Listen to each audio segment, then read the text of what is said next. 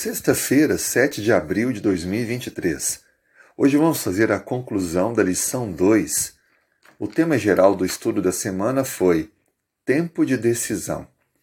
Vimos durante a semana, a partir do texto de Apocalipse 14, que menciona Cristo como tendo uma coroa e na mão a foice para fazer assim a colheita, que Deus, no momento certo, em que a seara estiver madura, ele virá fazer sim a colheita da humanidade. Separará aqueles que levará para o seu celeiro, ou seja, para viver a eternidade, e os demais que rejeitam a sua graça serão extintos. Por isso que nós estamos hoje cultivando escolhas que nos definirão para a eternidade. Aprendemos que todos os dias devemos escolher ser, fiéis a Cristo e à sua lei, porque é desta forma que o nosso caráter vai sendo confirmado.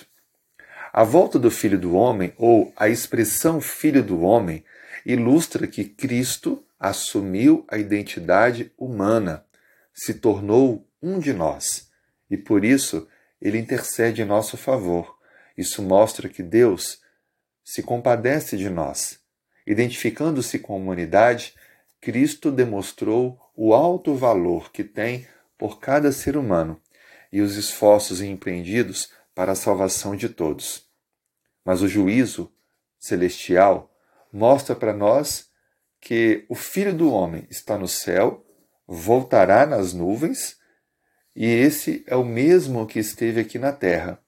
E esse juízo definirá de forma definitiva o caráter de Deus diante do universo, a sua graça, o seu amor, já que Cristo se tornou um de nós, mostrou-se assim o quão distante Deus caminha para alcançar aqueles que se perderam. O juízo celestial é uma prova de que Deus compartilha desta forma as decisões, no sentido de mostrar a todos os outros seres não caídos que o seu caráter é justiça, é amor e é graça.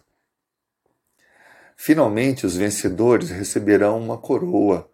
A Bíblia nos apresenta isso em Apocalipse capítulo 14, verso 15. Essa coroa é um sinal da vitória, é um símbolo de que perseveraram na fé. Por isso, para que a coroa seja alcançada, a coroa da vida eterna, é necessário cada dia se apresentar diante do Senhor, reconhecendo os erros e buscando um crescimento espiritual. Aliás, cada semente vai produzir sua própria colheita. Se nós queremos ter uma colheita favorável, precisamos fazer a escolha certa das sementes. Que sementes você está semeando?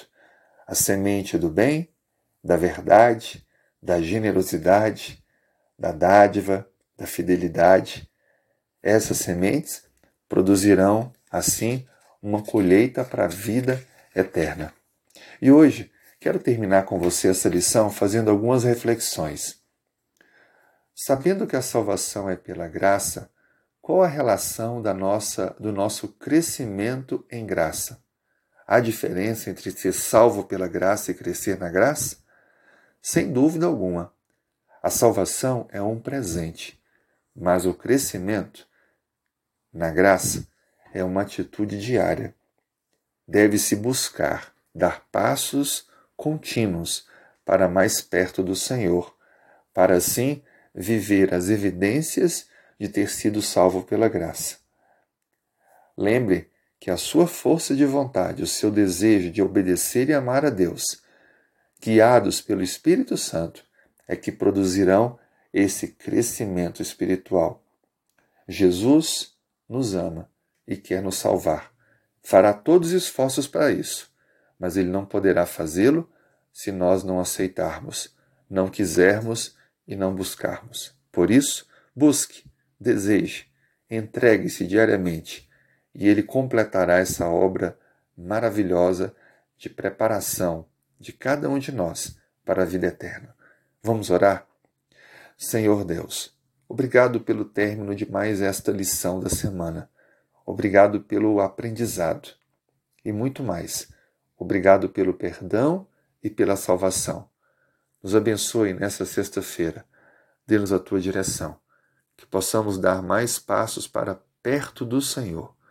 Transforme-nos. Abençoe também nossa família. É a nossa oração. Em nome de Jesus. Amém.